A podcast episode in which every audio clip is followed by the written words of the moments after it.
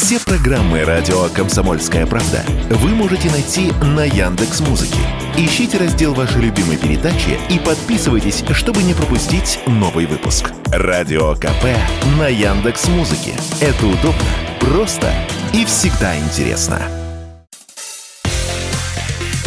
Техника и жизнь. На Радио КП. Главные новости из мира цифровых технологий. Всем привет! Меня зовут Василий Кондрашов, и в ближайшие 10 минут я вам расскажу о самом важном и интересном, что происходит в мире нейросетей, гаджетов и новых технологий. А в конце выпуска углубимся в историю и узнаем, как в середине 90-х создавался поисковик Google. Оказывается, в общем-то, для развлечения. IT-новости. Заголовки IT-новостей вот уже которую неделю захвачены темой нейросетей. После того, как компания OpenAI выпустила чат GPT, стало казаться, будто искусственный интеллект и нейросети теперь везде. Судите сами. Корпорация Microsoft готовится представить программу «Помощник» под названием Copilot с искусственным интеллектом на движке GPT-4 от все той же OpenAI. Copilot теперь интегрирован в пакет знакомых всем нам офисных приложений. Текстовый редактор Word, редактор таблиц Excel, составитель презентаций PowerPoint, почтовый сервис Outlook и другие другие. Собственно, тексты, таблицы и презентации этот помощник теперь может создавать за вас. В Microsoft предупреждают, что прав искусственный интеллект не всегда, но натолкнуть пользователя на свежую мысль вполне способен. Сейчас Copilot проходит тестирование на ограниченном круге клиентов. Когда именно помощника отправят в массы, Microsoft обещает сообщить в ближайшие месяцы. Идем дальше. Свой генератор изображений с искусственным интеллектом представила компания Adobe и намерена встроить в свой знаменитый графический редактор Photoshop. Называется этот генератор Firefly. Он создает создает оригинальные картинки по текстовому описанию. В общем, полное ощущение, что выдавать новый продукт без нейронки уже не камильфо. Даже электровелосипед новый недавно вышел, и тоже с искусственным интеллектом. Детище электронного гиганта компании Acer, больше известный своими ноутбуками. Ну а умный велосипед от Acer изучает личные предпочтения ездока и переключает передачи в зависимости от дорожных условий, а также следит за безопасностью, сохраняет маршруты и так далее. Управлять всеми этими функциями можно через мобильное приложение. Вообще-то, искусственные интеллекты и нейросети активно применяются человечеством далеко не первый год. Так, в российской компании нейросети Ашманова продукты на нейронных сетях и машинном обучении разрабатывают с 2015-го. К ее директору Станиславу Ашманову я обратился с вопросом, а что же принципиально нового произошло в этой отрасли в последние месяцы? Почему нейросети теперь везде? Если раньше искусственный интеллект в основном использовался для анализа данных, то есть нейросеть научилась узнавать людей э, по лицу, например, или понимать э, сказанное, то сейчас очень много результатов по генерации контента. То есть это так называемый генеративный искусственный интеллект, который умеет сам создавать изображения, создавать тексты. Как раз вот это людей очень впечатляет. Да и сам я в шоке, когда там пообщаешься с чат GPT, потому что она действительно создает впечатление, как будто она понимает, э, что ей пишешь. Хорошо, но чего же тогда нейросеть пока еще не может? На что она не способна? Или же всем создателям контента пора искать новую работу? Спросил я Станислава. Если мы говорим про самые передовые решения, то сейчас это такие нейросети, как ChatGPT и Midjourney, Stable Diffusion. Они все еще выдают, э, ну, грубо говоря, 10% бреда. Сейчас все еще для многого количества задач надежность технологий недостаточно промышленную эксплуатацию во многих случаях не пустишь такие решения, которые в 10 случаях из 100 выдают ерунду. А вот прямо сейчас эти нейросетки не уволят огромное количество людей, но постепенно они будут действительно замещать и копирайтеров, и иллюстраторов. Впрочем, есть сферы, где бред — это как раз то, что нужно. Легендарный американский мультсериал «South Park» или «Южный парк» выходит уже 20 с лишним лет и славится юмором не только острым и злободневным, но часто и абсурдным. Так вот, его создатели Трей Паркер и Мэтт Стоун сообщили, что в соавторы к одной из серий последнего сезона привлекли ChatGPT. Самое время вспомнить одну из старых серий «Южного парка», где высмеивается другой, совсем уж абсурдный мультфильм под названием «Гриффины». По сюжету того эпизода бредовые сценарии для Гриффинов, оказывается, пишут помещенные в специальный резервуар ламантины. Это такие огромные водоплавающие млекопитающие. Сценарий для Гриффинов пишут ламантины?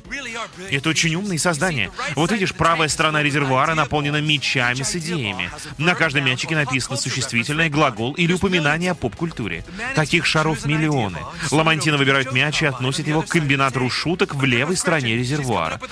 Мяч с идеей попадает в аппарат и становится частью нового сценария. Стирка, свидание, выигрыш, Мексика, Гэри Колман. Идеальная шутка для Гриффинов, я уже ее вижу. В общем, по сравнению с ламантинами-сценаристами, нейросеть все же поумнее будет, но до человеческих способностей еще не дотягивает. К другим новостям сферы IT. Почти две трети российских компаний раз в месяц или чаще сталкиваются с угрозами своей информационной безопасности от своих же сисадминов и других привилегированных пользователей. Чаще всего те тащат из информационных систем компании конфиденциальную информацию. Это выяснили аналитики Ростелеком Solar, опросив более сотни российских компаний и госучреждений из городов-миллионников. Как происходят такие кражи и как поймать злоумышленника за руку, нам рассказал эксперт РТК Solar Вячеслав Емельянов.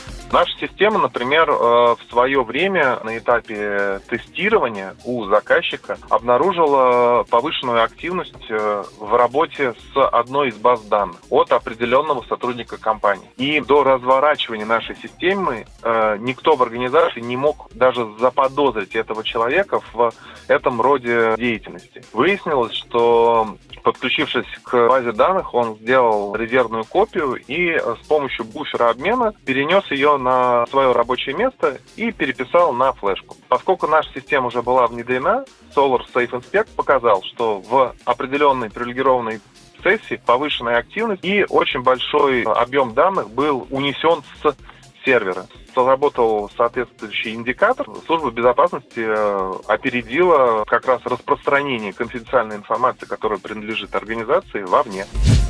На аукционе в США продали одну из первых в истории компьютерных мышей Engelbart. Девайс обошелся неизвестному покупателю почти в 180 тысяч долларов или около 14 миллионов рублей. Эта модель была представлена публике в 1968 а создал ее американский изобретатель Дуглас Энгельбарт. В верхней части пластикового корпуса имеются три черные кнопки, а внизу размещены два металлических диска, за счет которых курсор мог перемещаться по экрану вертикально и горизонтально. Прообраз девайса Энгельбарт разработал за пять лет до презентации в 63 1973 и тогда корпус был еще деревянным. Инспектор гаджетов.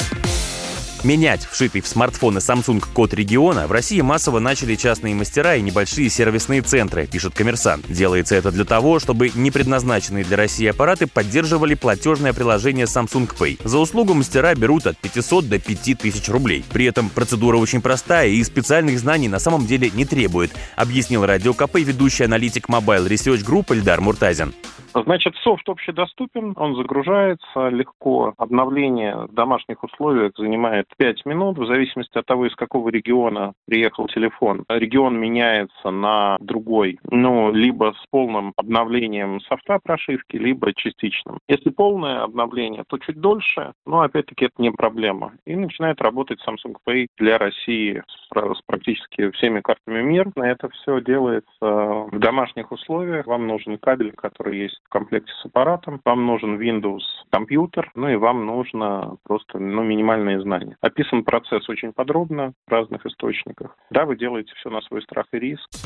Напомню, Samsung уже год как прекратил официальные поставки своих смартфонов на российский рынок. Это значит, что продающиеся на территории России трубки ввезены параллельным импортом либо по серым схемам и, разумеется, имеют в прошивке другие коды регионов. Xiaomi представила умную скакалку Midja Smart Skipping Rope, которую можно использовать без резинки между ручками. Впрочем, резинка в комплекте также имеется. А такую не споткнешься и по спине себя не ударишь. Зато с помощью приложения сможешь зафиксировать расход калорий или задать программу тренировок. Купить гаджет можно в китайских онлайн-магазинах. Стоит недорого, до 15 долларов. Еще один спортивный гаджет представила китайская же компания Huawei. Уникальность новых наручных часов Huawei Watch D в том, что наряду с доступом к музыкальному музыкальному плееру с подсчетом калорий, шагов и прочего, они умеют измерять артериальное давление. И если у аналогов для этого применяются в лучшем случае цифровые алгоритмы, метод не самый достоверный, то в новинке от Huawei под силиконовым ремешком имеется настоящая надувная манжета, прилегающая к руке. И давление гаджет измеряет так же, как тонометры на запястье. То есть миниатюрный насос по-настоящему накачивает в манжету воздух. Процесс бесшумный и занимает меньше минуты. Результат выводится на экран часов и в мобильное приложение. Интернет помнит все. В марте 1996 года, практически ровно 27 лет назад, поисковый робот Google впервые начал индексировать страницы интернета. Поисковик, который сегодня, как говорят многие, владеет миром и знает о нас с вами все, был запущен в гараже в Калифорнии. Двумя студентами Стэнфордского университета, Ларри Пейджем и Сергеем Брином. На тот момент обоим было всего по 23 года. С чего началась идея поисковика, Ларри Пейдж не раз вспоминал в интервью. Um, в конце 95-го я начал собирать ссылки в сети. Мы с партнером просто решили, что хорошо бы этим заняться. Я даже не знал точно, что буду с этими ссылками делать. Но вообще казалось, что никто в сети тогда на ссылки особо не смотрел. Владельцы сайтов не проверяли, с каких страниц к ним приходят. Я задумал сделать на эту тему диссертацию. Решил, что это и забавно будет, и может быть пригодится как-то. В общем, я стал выяснять, кто же в сети ссылается на домашнюю страницу Стэнфордского университета. Нашлось 10 тысяч источников. Потом стал вопрос, какие из них показывают в поисковой выдаче первыми, потому что на первой странице можно увидеть только 10 результатов. Так мы подошли к теме ранжирования ссылок и решили, что эту штуку можно использовать для поиска. И я стал писать поисковый движок. Сегодня Google обрабатывает по 8,5 миллиардов поисковых запросов в сутки. 27 лет назад спрос на поисковик был скромнее, всего по 10 тысяч запросов ежедневно. Да и назывался он тогда не Google, а Backrub. Вскоре название заменили. Слово Google — термин математический. Это число в десятичной системе исчисления, изображаемое единицей с сотней нулей. Правда, Брин и Пейдж написали его иначе, как бы с ошибкой. Причем сделали это на встрече с инвестором, который, заинтересовавшись поисковиком, на первой же встрече с разработчиками выписал им чек на 100 тысяч долларов. Сейчас для Пейджа и Брина 100 тысяч пустяки, ведь оба в числе богатейших людей планеты. Состояние каждого насчитывает около 90 миллиардов долларов. Спустя 27 лет после запуска Google занимает почти 93% мирового рынка поисковых систем. Сказано. Ларри Пейдж, основатель Google. Почти всем, кто имел идею, ставшую потом революционной или суперуспешной, поначалу говорили, что они безумные. Это была «Техника и жизнь» на Радио КП и я, Василий Кондрашов. Больше новостей из мира IT, гаджетов и технологий ровно через неделю. Пока! Техника и жизнь. Главные новости из мира цифровых технологий.